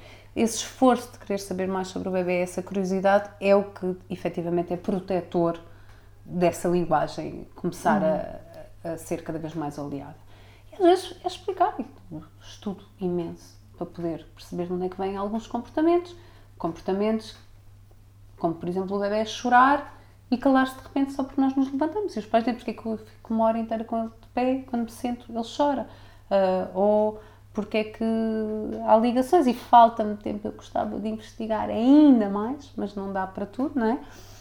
Um, porque às vezes é, precisamos de unir as peças. Uh, entre a ciência, entre a observação, entre um, as necessidades das mães. Aqui em equipa, no Centro do Bebê, conseguimos trabalhar. Pois vocês têm uma equipa muito multidisciplinar, Sim. portanto acabam por conseguir complementar-se. E temos famílias que estão todas a ter apoio, cada, apoio. Um, cada um à sua maneira.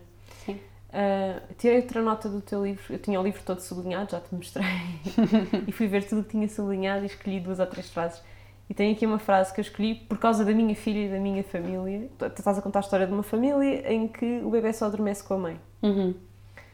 Isso não é assim literal, não é, não é tão literal quanto isso. Com a minha filha, ela também adormece com outras pessoas. Aliás, ela dorme fora, dorme uhum. na casa dos avós e dorme. Uhum. Portanto, ela consegue adormecer uhum. sem mim. Mas em casa há muita coisa. Ela agora fala, não é? E diz mamã. Uhum. Mamã, mamã, mamã. Quando tem sono, Sim. ela chama a mamã. E eu li uma frase que escreveste que foi o bebê quer dormir, por isso chama quem o adormece mais rápido. Sim. Um, e foi assim, até suspirei de alívio, sabe? claro, sim, ok, comigo é mais rápido, não é? Porque eu tenho a maminha, portanto, fácil. Obviamente que. Como é que isto se trabalha? Depende do. Por exemplo, com o pai. é? Eu acho que uh, a polivalência começa a ser importante a partir de, de determinado momento. Acho que nós. Vamos lá ver uma coisa.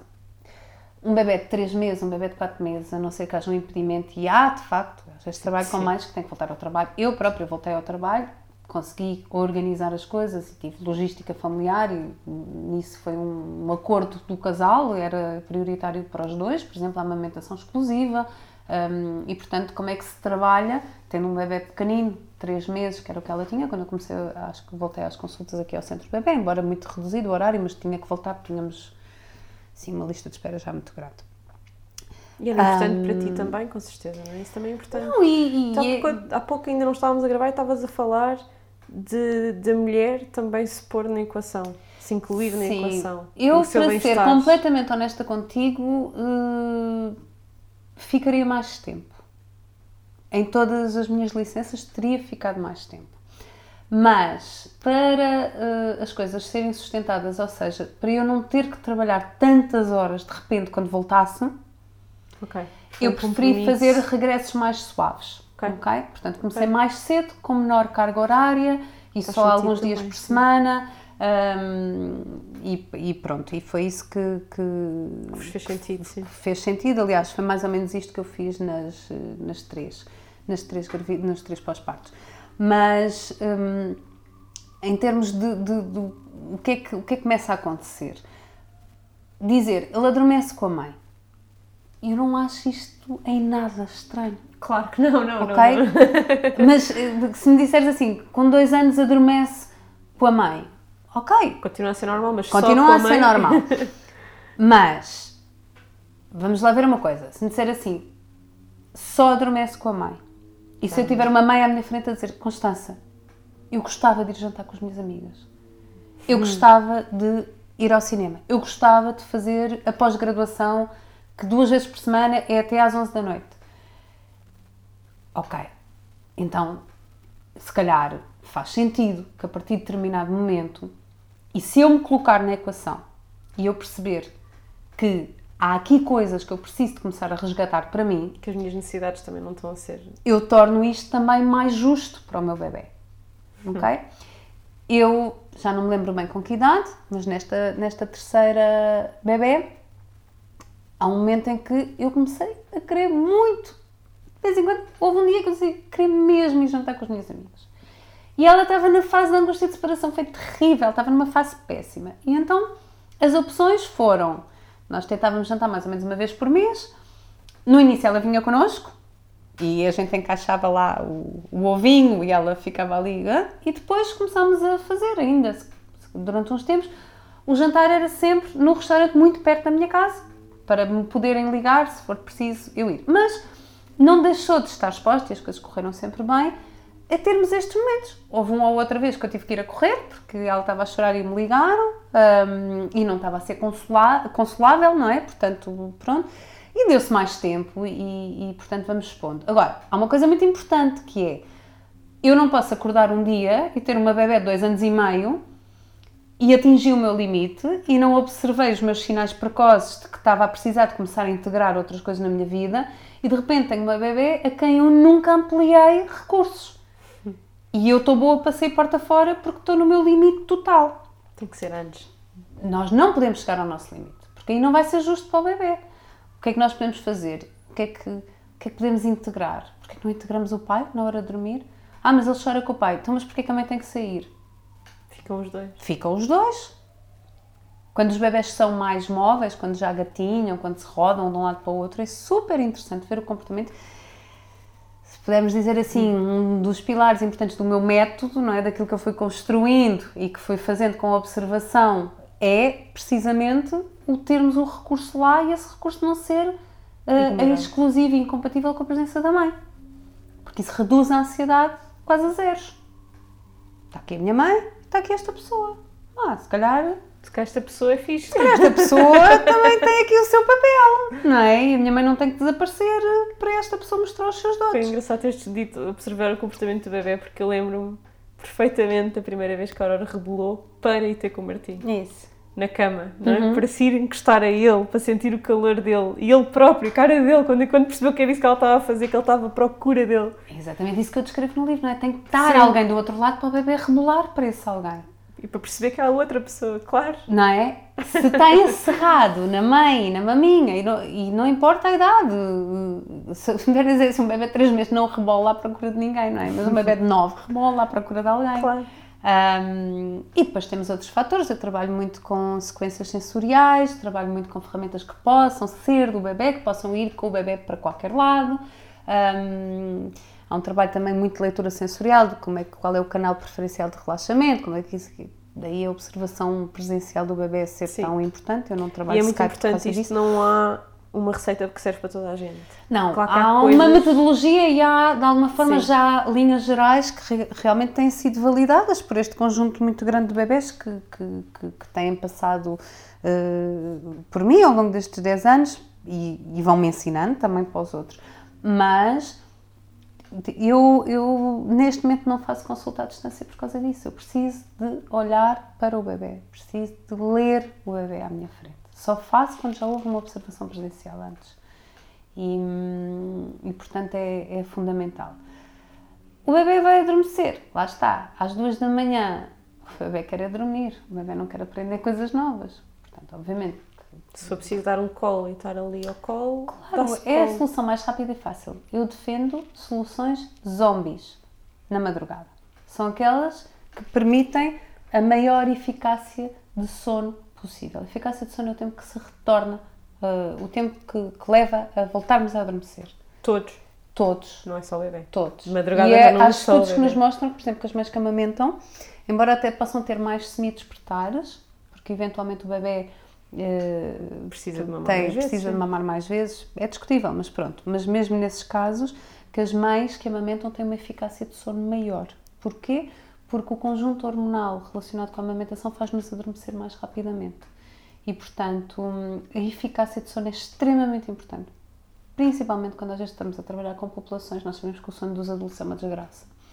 E com mães com tendências a insónias, às vezes mães com estados de ansiedade elevados, que, que muitas vezes depois têm também que ser trabalhados, não é? Em contexto próprio, e que aquela mãe tem é que adormecer rapidamente.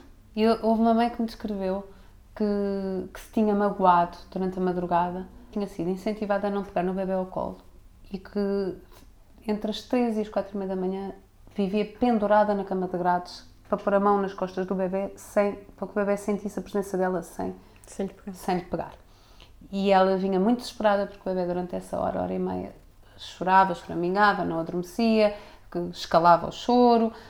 hum, e ela estava a tentar fazer aquilo há muito tempo e houve um dia que ela adormeceu e abriu o lábio todo porque bateu na, Na na, grade. na grade da cama. Eu acho isto incrível, mas às vezes precisamos dar permissão às mães para elas procurarem boas soluções para elas próprias. E eu perguntei-lhe o que é que acha que, bem, não, isso é tudo desnecessário, eh, não, não está a dar, perguntei-lhe está a dar bons resultados, está a haver alguma evolução? Não. Então, porquê de continuarmos a fazer isso? Eh, ah, porque me disseram que se eu não for consistente, nós temos que resgatar um bocadinho o nosso bom senso, ou seja, o que permitir. Uma coisa que é muito importante, sabermos as regras de segurança. O sono tem que ser seguro, ponto.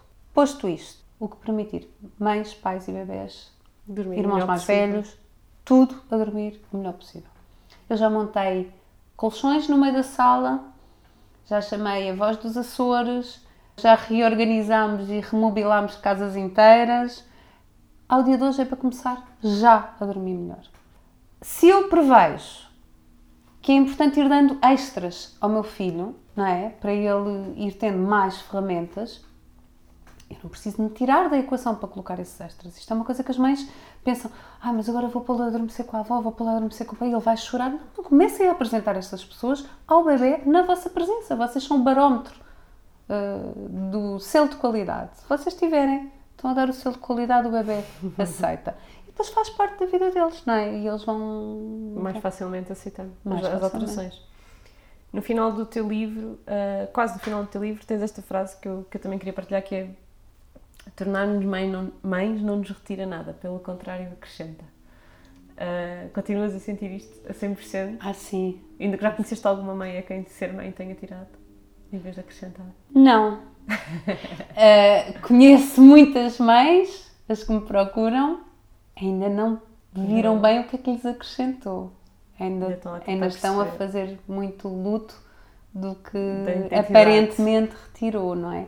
Retirou independência, retirou nós não horas voltamos, de sono. Quando dizem que muda tudo, nós não voltamos a ser as pessoas que éramos antes. Não, nós Mas não, não é porque nos foi tirado, é porque nos foi acrescentado. Eu não? acho é que sim, o que é que acrescenta? Bom, acrescenta responsabilidade, acrescenta preocupação, acrescenta muita, muita flexibilidade mental para sabermos fazer prioridades, acrescenta profundidade, acrescenta maturidade, acrescenta uma visão sobre a vida de que a vida é mais difícil do que aquilo que se calhar nós pensávamos, mas que também, uh, também tem aqui este lado uh, mágico, não é? Que de repente há um sorriso, de repente há uh, o pegarmos no nosso bebê, isso faz-nos sentir bem. Termos a oportunidade de viver isso outra vez, de voltar a olhar para o mundo com curiosidade, Sim. de voltar a olhar para o mundo com expectativa e surpresa. E os bebês têm um coração muito inocente e eu acho que têm toda a capacidade de nos tornar a nós também mais inocentes, embora Mas mais profundos. Sim, eles são assim uma fonte de alegria enorme. Eu uhum. acho que, que, são mesmo. Agora, acrescenta-nos, acrescenta sem dúvida, eu acho que acrescenta. Eh, é normal querermos também fazer algum luto daquilo que aparentemente se retirou, não é? Uh, faz parte da transição para esta. Um, é uma linha muito fina entre. É importante continuarmos a metermos na equação, é importante à medida que o bebê vai crescendo nós sermos um, parte de um acordo ativo e de um acordo que vai evoluindo, em que uh, eu dou isto e o bebê consegue dar aquilo e, e, ser ajustado àquilo que ele realmente consegue dar, eu, ele dá o que consegue dar e eu faço o resto do caminho com ele, não é? Mas efetivamente também não podemos criar aquela expectativa de que vai ser tudo igual. Não vai, não vai ser tudo igual. Vai ser uma linda caminhada na selva. Não dá para ir com chinelos de praia, temos que ir de botas. E, e portanto, uh, essa ideia também de que vai ser tudo é previsível, tudo se consegue uh, conter. Uh, não, não, não, não é assim. É... E quanto mais facilmente aceitarmos isso, mais facilmente vamos fazer a viagem, não é? Sim. É uma, viagem, é uma viagem que não dá para planear ao pormenor. Mas dá para cuidarmos bem de nós durante o, o percurso, não é só cuidar bem do bebê. Uh, eu perguntei no Instagram se queriam fazer-te alguma pergunta e tenho três perguntas sobre uhum. sono. Que dicas dás para um bebê dormir mais horas seguidas? Isso depende muito, muito. não é? Mas que dicas é que eu dou para dormir mais horas seguidas? Depende. Se uh, estamos com o bebê que logo desde o início da noite não está, uh, e é impossível isto não sabendo a idade do bebê, mas vá. Vamos imaginar um bebê de 6 meses, um bebê, vamos imaginar um bebê até mais crescido, 9, 10 meses, desde o início da noite que acorda de hora a hora ou que acorda de duas em duas horas, uh, a reta final do dia vai ser muito importante. Porque o primeiro bloco da noite que deve ser iniciado quando se inicia aquela produção de melatonina, ou seja, muito associada ao descer do sol. É muitas vezes fruto e espelho da reta final do dia. E portanto, se nós eh, fomos afunilando os estímulos, se houve tempo para fazer relaxamento antes de adormecer. Eh, no se... verão fica mais fácil? Para os dias serem mais compridos? Hum, mais ou menos. Sim e não. Há mais tempo para estar em família, porque, regra geral, os bebés podem deitar-se um bocadinho mais tarde, fisiologicamente podem deitar-se um bocadinho mais tarde, mas muitas vezes não há maturidade para processar dias tão longos ainda. Portanto, os bebês okay. às vezes chegam ao final dos dias tão longos eh, muito birrentes, muito cansados. A menos consigam também acordar mais tarde. Uh, não, às vezes temos que pôr aí uns, uns pozinhos de um sonito extra aí em Mais alguns, cesta. talvez, sim. Okay. As cestas de dia são muito importantes Já nesta altura do ano. Sim, sim. Mas é muito importante haver atividade física ao ar livre nesta, nesta altura nesta do ano. É fundamental. É fundamental. Muito mais do que estar a cumprir ali a rotina e às 8 da noite estar na cama, se está sol ainda alto lá fora. É, é difícil, normal, claro. principalmente em crianças um bocadinho mais velhas, não é? os bebés mais crescidos normal haver protelar-se um bocadinho Sim. esse. Depois eles são todos diferentes. Mas dormir mais horas seguidas, atingir o melhor potencial fisiológico para o sono. Muitas vezes os bebés estão a dormir, não sei se é o caso, mas fica aqui levantar, estão a dormir um padrão fracionado. Porquê? Porque estão-se a deitar tarde. E portanto estamos a ver um padrão que seria mais compatível quase com a madrugada, okay. quando há mais possibilidade de haver despertares. E às vezes os pais não estão a ter um bloco bom de horas no início da noite porque não estão a deitá-lo no, local fisiológico para esse bloco. A noite começa do início em diante. E, e se, vamos imaginar, no inverno, os bebés, se calhar às 8 deviam estar uh, a ir-se deitar. Uh, eu estou a deitá-lo às 10, porque acho que isso vai fazer com que ele acorde mais tarde. Eu, se calhar, vou ver o bebê a acordar à meia-noite ou à uma. E ah, mas ele não dorme mais do que 3 horas seguidas. Diz quem? Se calhar se eu deitasse às 8, ele estava a dormir das 8 à 1 e já estava a fazer 5 horas. Que é, de acordo com alguns estudos, a definição de noite inteira. 5 horas. 5 horas seguidas. No bloco entre as 21 e, a, e as 6 da manhã. Não quero agora, não tenho isto aqui na ponta da língua, mas sim, 22 e as 6 da manhã. Fazer, fazer um, um, um bloco. Para mim, se um bebê dorme 5, 6 horas seguidas. É uma noite e depois acorda mais uma ou mais duas, os pais podem estar descansados. Os despertares da madrugada, o primeiro despertar vai começar a andar para a frente e os despertares da madrugada vão começar a esbater-se. Uhum. Agora, dormir mais horas seguidas, bom, temos que ver um alinhamento imenso de fatores que não dá para responder assim. Mas claro. eu diria, vai, elegendo um, vejam se a hora de deitar está ajustada. Ok. Aqui uma pergunta para os três anos: como é que podem encorajar o sono? Ou seja, uh, presumo que seja um bebê de 3 anos que não está a dormir. Qual é que achas que pode ser assim a causa mais óbvia? 3 anos! Aqui já não seria para mim, já ia para o Dr. Nuno que é quem faz o sono infantil. Mas uh, uh, os 3 anos, se pensarmos tal como os 2 anos e meio, por aí fora, é uma altura em que a parte comportamental é muito importante. Ou seja, as sequências, o bebê ter uma previsibilidade. Portanto, aí um, a rotina então torna-se mais sim, importante. O, eu, sim, mas a rotina para o ano de idade já é, já é para estar afinadinha. O que é que tem que ser a rotina? Tem que ser uma rotina que faça sentido para o bebê, não é? Para a parte hormonal do bebê. As rotinas do dar o banho, dar o não sei o quê, fazem às vezes muito pouco sentido do ponto de vista hormonal. Nós queremos um determinado conjunto hormonal no início da noite. E, portanto, a rotina tem que servir isso, não é? Com 3 anos, eh, é muito importante, é muito importante isto e é muito importante haver alguma previsibilidade e é também importante perceber o porquê da criança não, não se entregar ao sono, porque pode haver aqui muitos fatores uh, envolvidos.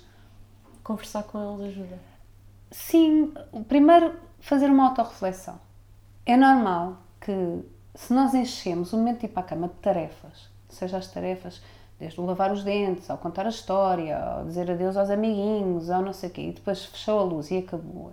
Onde é que ficou aqui o espaço em branco para aquela criança poder colocar o que é preciso antes de adormecer? É que as sequências não deixam de ser mas peças do puzzle organizadas de determinada maneira, mas elas têm que fazer sentido. Não me choca não se contar uma história antes de adormecer se for mais importante, por exemplo, haver contacto físico e festinhas e espaço para ele uh, relaxar, relaxar uhum. e uh, não é? Portanto, fazerem um bocadinho essa leitura, depois percebermos estão a passar tempo suficiente com eles ou não.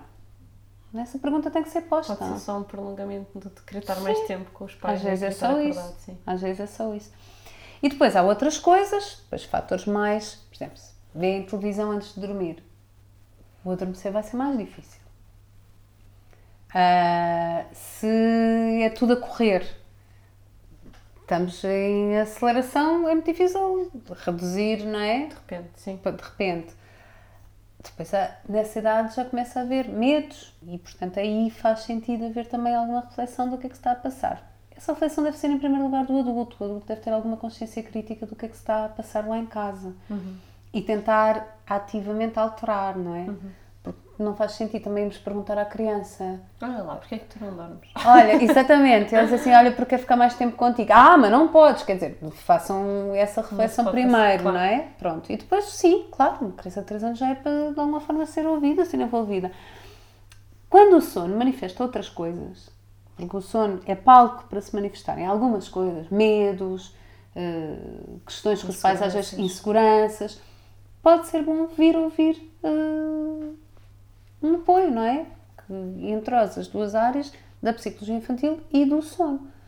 Para mim faz muito sentido. Às vezes nós achamos que tudo é problemas de sono e às vezes o sono é só o terreno em que se estão a manifestar outras coisas. Sim, e às vezes uma conversa uhum. pode funcionar. Já, As pessoas têm muito medo de ficar na psicologia para sempre. Que é uma coisa As pessoas têm medo dos psicólogos, que é uma coisa que é. eu acho assim. Da terapia, no geral. Uh, bem, nós temos medo, temos tendência a ter algum medo do que é difícil e trabalhoso. E um processo terapêutico é um processo profundo. Mas mas né? não, não se vai fazer isto, não é psicoterapia, não é? Virmos conversar com alguém sobre o nosso filho uhum. e essa pessoa nos dar algumas luzes, não é, sim, não sim, é sim, psicanálise, não é psicoterapia. Não. Portanto, eu acho que não, tudo isto são ferramentas, não é? E às vezes é que estas questões do sono, do choro, do comportamento dos nossos filhos às vezes são questões demasiado importantes, demasiado importantes para nós estarmos tocados lá com conversa de café ou estar a ouvir eh, coisas que não interessam. Eu acho que os pais sabem distinguir. Nós sabemos distinguir o que é uma birra esporádica, sabemos distinguir o que, é, um o que é um dia em que estamos mais cansados, um dia em que nos apetece bater com a porta e apanhar o primeiro comboio para não sei onde. Uhum. Depois, claro que pensamos logo nisto e a seguir como é que fazíamos isto com eles todos atrás de nós, não é? Porque os levávamos. Mas os estados de cansaço, de exaustão, de um dia que nos sai um berro da boca para fora, nós sabemos distinguir isto de estados que se arrastam, de estados crónicos, de estados em que nós não estamos bem, de estados em que precisamos de ajuda. Eu acho que no íntimo todos nós sabemos ver isto. E quando é a opção B, hum, temos que pedir ajuda, porque não é bom estarmos nem para nós, nem para os nossos filhos, para ninguém, não é? Mais uma pergunta sobre sono. Uh, como é que eu percebo que já não precisam de uma cesta? É alguma idade específica? Sim, eu diria, de modo geral, até aos 3 anos deviam dormir a cesta. Até aos 3? Pensei que ias dizer mais. Não, eu disse que os meus filhos dormiram cesta até aos 8 anos. Sim. Os sinais podem ser muita demora já a adormecer, ou seja, deita, eles, por exemplo, na escola deitam-se todos e há ali uma criança ou outra que quase já só adormece quando os outros já estão quase a acordar, não é? Adormece nos últimos 10 minutos da cesta. O outro sinal é até faz a cesta, mas a hora de dormir em casa está realmente a ser muito protelada, está a ser muito adiada porque a criança manifestamente não tem sono. Um, e são e coisas aí... que costumam ocorrer depois dos 3 anos? Ah, sim. Portanto, Eu acho que a idade típica em que isto começa a acontecer é os 4.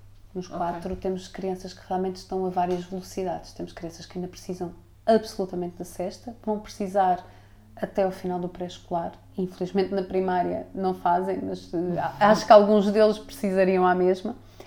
E depois temos uh, crianças que se calhar aos 4 anos começam a evidenciar. Cada um tem o seu ritmo. Uhum, tem. E uh, acredito plenamente que os jardins de infância deviam estar preparados para isto. Em crianças, quando eu te dizia dos 3 anos, é impensável estarmos hum, a, a, dizer que uma criança de 2 anos não vai dormir uma cesta, não, não vai ter sono diurno nenhum ao longo do dia inteiro. Isso não, nunca Agora, vi. neste momento dorme duas cestas. Hum, sim, em dias assim 3 horas, 3 horas ou 2 horas e meia, uhum. que é na escola. E ainda e faz quando, um apagãozito. Quando a vou buscar, uhum. antes de comer, dorme sempre. Uhum.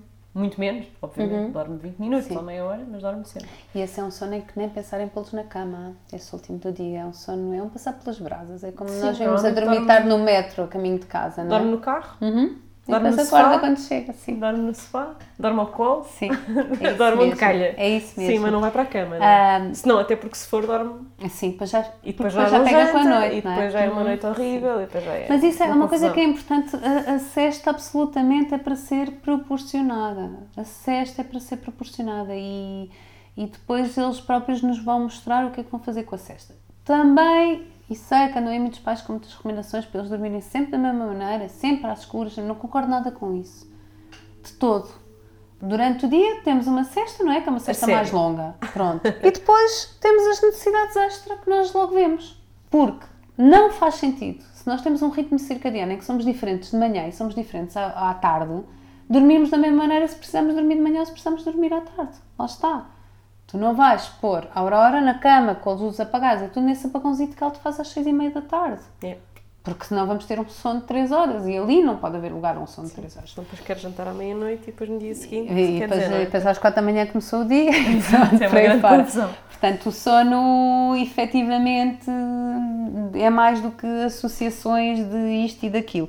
É, é um processo biológico, dinâmico, vivo, com uma vertente emocional e também de amadurecimento. Portanto, pode efetivamente chegar a uma idade em que a mãe começa a suspeitar que aquela cesta está ali a mais. Pode fazer também uma coisa, se a criança adormece bem para a cesta, mas depois faz, por exemplo, 3 horas de cesta e à noite está a ser muito difícil de, acordar, de adormecer no início da noite, pode experimentar Diminuir a acordar, cesta. diminuir a cesta. Ok. Ok? Mas fica a dica. não se faz isso levianamente, é preciso percebermos se estes fatores estão de facto todos a acontecer. Depois temos aqui uma última pergunta que não tem nada a ver com sono, o que é uma surpresa. Ahm, que presumo que seja de alguém que deve estar numa profissão de alguma forma semelhante ao teu trabalho, que é a que ponto de uma carreira é que se perde o medo para começar a dar conselhos e dicas a outras pessoas? Eu não sinto nada que dê conselhos e dicas. Eu nunca deixei que me saísse da boca nada mais do que aquilo que eu estava absolutamente segura. E obviamente que esse património vai aumentando com os anos. E com a experiência, não é? Eu trabalho há 10 anos com bebés, contas assim por alto, já trabalhei com cerca de 4 mil bebés e, portanto, efetivamente há coisas que atualmente eu me sinto bastante segura. Tenho um lema que é nunca faço nada que tenha potencial de dano ou prejuízo para a família ou para o bebê. Prefiro não fazer do que fazer. Seria incapaz de dizer eh, isso seria ultrapassar todos os meus limites, de moldar este conhecimento que os pais têm do seu bebê e dizer não, ele não está, deixa, não faz mal ele estar a chorar, porque isto sim poderia trazer prejuízo, não é? Como se eu estivesse a cortar estes fios Tens muito invisíveis. cuidado com a linguagem. Imenso, Muito porque nós temos de ter consciência de que qualquer profissional pode agir como facilitador ou como interruptor da neurosintonia mãe, pai, bebê. E um conselho, uma dica, um, um bitite pode muito bem gerar uma desconfiança da mãe sobre o comportamento do seu bebê. Isto tem repercussões. Sim. Porque a mãe tendencialmente acredita no seu bebê e sente que os pedidos dele são válidos.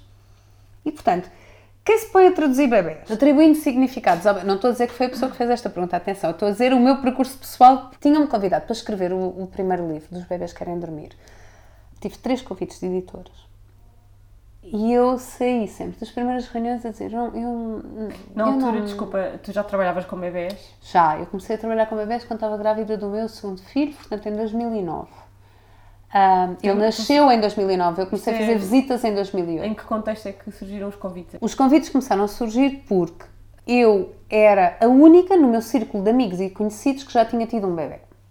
Quando começaram a nascer os bebés delas. Na altura nem havia conselhos de amamentação praticamente, era mesmo um núcleo muito Coisas restrito. em 10 anos. Imenso, Tanto, tanto. imenso, mas brutalmente, mesmo muito. Pode-se dizer que tiveste a vanguarda disto tudo. Acho que é um E então sinal. havia aqui um bocadinho aquelas coisas que aconteciam também, com, com ambientes um bocadinho mais rurais, não é? Que vai a vizinha que já teve filhos, que vai o. Uhum. Pronto. E é- era assim: olha, eh, eu não te sei ajudar, mas a Constança, a bebé da Constança chorava muito, o pai ela. Eh, Fez isto e aquilo e, e fala ela, com ela. sim, fala com ela, liga-lhe, pode ser que ela te consiga ajudar. E olha, ela também já amamentou, pode ser que. E então comecei assim, de uma forma muito informal. E eu não ia lá dar conselhos nenhuns. Atenção, eu acho que eu consegui crescer em grande liberdade por isto. Eu ia lá partilhar a dor. eu ia lá olhar para os bebês, às vezes ficar com o bebê no colo enquanto a mãe ia tomar um duche, às vezes. Muito hum, apoio moral. Sim, ia, ia, ia ser um par de braços, não é? E depois às vezes faziam perguntas muito diretas, não é? Achas que faço mal? Não sei. Eu não, acho que não. Lá está, naquelas coisas que não fazia mal nenhum emitir opinião, não é? E isto pôs-me num caminho que eu rapidamente percebi que eu queria investigar. E portanto comecei Começaste a a estudar, estudar. muito. Comecei Sim. a estudar muito, comecei a procurar tudo o que era formações, mas não é formações, não há uma formação. Por acaso eu fiz o, a formação de Baby Therapy nos traumas eh, perinatais, mas não há um, não há um curso terapeuta de bebés. Não. Há toque terapêutico, fui fazer isso. à, fui a Barcelona, fiz, fiz um, um, um, uns quatro dias com a Laura Gutmann sobre a parte também das mães. Um, muita coisa, fui fazendo, Foste fui fazendo tudo, fui sim. procurando muito. E portanto, o que é que eu ganhei acima de tudo? Capacidade de observação. Eu, neste momento, quando dou formação a profissionais, é a primeira coisa que eu quero que elas desenvolvam. Capacidade de observação e leitura de um bebê, de uma família, de uma mãe. E quando nós observamos, uh, temos que morder a língua. Porque se nós estamos a falar antes de ter a certeza daquilo que estamos a ver, lá está. São dicas, são bitites, são coisas coladas com fita cola, não é? E portanto, quando as fazemos, eu percebo esta pergunta, porque uh, os meus formandos fazem muitas vezes, mas quando é que eu me vou sentir segura para? E a segurança vem de observarmos e de sabermos, uh, e aí a, a, a, nossa resposta vai ser adequada, porque estamos a ler o que o bebê nos está a querer dizer. E, treinar, treinar isso ao máximo. Muito, muito, muito, muito. Morder a língua. Morder a língua se não temos a certeza. E atenção, uma coisa, a nossa insegurança, desde que seja saudável, saudável, porque em alguns casos ela é bloqueadora e é limitadora. E aí é outras coisas que devemos Mas estar a tratar. é saudável é um sistema de defesa e funciona De defesa para nós e para a pessoa que está à nossa frente, claro. não é? Portanto, essa noção de limites. E os limites vão aumentando. O problema é que agora, também, eu acho muito fruto das redes sociais, uh, muito rapidamente as pessoas sentem que têm que estar à altura de. Não é? Hum. Se tu abres uma página. Uh, hoje vou fazer um direto sobre não sei o quê. Tu vais receber todo o tipo de perguntas. E tens pois, claro. Ah, claro. pois claro, mas vai haver muitas que se tu ainda não tens prática, se tu ainda não tens observação, trabalho, número, claro. massa crítica, Claro que ver a 4 vais, mil bebês não é o mesmo que Vais estar a falar e vais estar a vacilar. Claro, claro. Mas eu acho que os pais também estão preparados. Eu faço muitas vezes. Dizer, honestamente, não sei. Boa pergunta.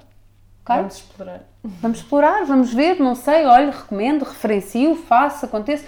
Eu faço isso muito com as pessoas que me chegam. Então, assim, uma vez com uma mãe com um bebê, já tínhamos feito um trabalho muito profundo com aquele bebê, tinha sido espetacular e tudo. E uma vez apareceu aqui a dizer assim: Ai, mas Constância, ele hoje está a chorar tanto outra vez, eu não percebo porquê. E olhei para ele.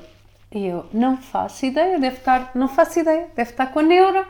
Porque ele também tem o direito disso, nem tudo tem que ter uma explicação super profunda. E depois ainda acabámos aqui a rir um bocadinho, porque realmente era. Estava, estava a vir uma trovoada, uh, estávamos em lua cheia, estava tudo assim um bocadinho organizado para, para estar toda a gente assim um bocado uh, de neura.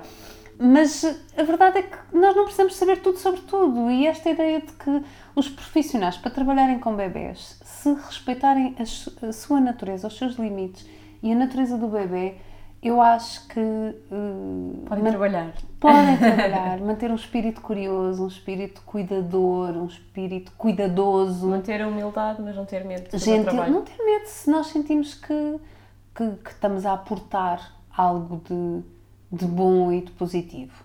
E eu acho que esta noção de limites é muito protetora até para nós. Se não sei, se não tenho a certeza, então. Também me defende, claro. Vou aprender, vamos dar tempo. Muito bom, sim. Não é? E assim se constrói. só como é que te podemos pedir ajuda quando acharmos que precisamos. Para quem ainda não conhece o Centro do Bebê. Podem nos encontrar aqui no Centro do Bebê, tanto eu como a equipa toda do Centro do Bebê, para virem sem medos, está bem? Uh, que fica. Uh... Aqui na, na, Nós estamos no centro de Lisboa, na Avenida Guerra Junqueiro, mesmo ao pé da, da Alameda. Uh, temos também um polo em Cascais, na, na, que funcionamos nas instalações da 100% Bebê e onde temos o nosso curso de pré-parto também a funcionar lá. E depois temos uma equipa formada por nós em Viseu. Portanto, os, os pais da zona centro um, têm também na Casa de Saúde de São Mateus uh, uma unidade centro do bebê uh, com uma equipa de, de pediatras que, que têm formação específica na, nas nossas metodologias, portanto, estas questões do choro, do sono. Eu especificamente estou aqui, uhum. é aqui uh, no centro do bebê e às vezes ando aí pelo país fora, um, portanto podem sempre encontrar-me aqui, podem também. Uh, não tenho uma presença assim muito ativa e muito assídua nas redes sociais, é o que acaba por ficar um bocadinho para, para segundo plano, mas tenho a página no Instagram e no Facebook, tanto a do Centro do Bebê como, como a minha página. Muito bem. Obrigada, Constância. Nada, foi um prazer, gostei Obrigada. muito. Um obrigada muito especial à Constança por me ter recebido no Centro do Bebé para falarmos das suas experiências de gravidez e parto e do seu trabalho de apoio a bebés, que afinal só querem dormir. E um muito obrigada a vocês por estarem desse lado. Se gostaram deste episódio, não se esqueçam de subscrever o Puericultura, um podcast para mamães millennial. Podem encontrar todos os episódios em aminimalista.pt podcasts, na Apple Podcasts, no Spotify ou, em princípio, onde quer que costumam ouvir os vossos podcasts. Não se esqueçam de deixar críticas, reviews e comentários, pois só assim poderemos chegar a mais pessoas. Continuem a partilhar comigo as vossas ideias e sugestões por mensagem ou e-mail. No Instagram, não se esqueçam de seguir a hashtag Puericultura para estarem sempre a par de todas as novidades relacionadas com este podcast. Para apoiarem o projeto e para que ele se possa tornar mais regular e completo, podem, por exemplo, encomendar através do meu Instagram, joanaguerratadeu, um saco com mamas antes e depois da maternidade. Até já!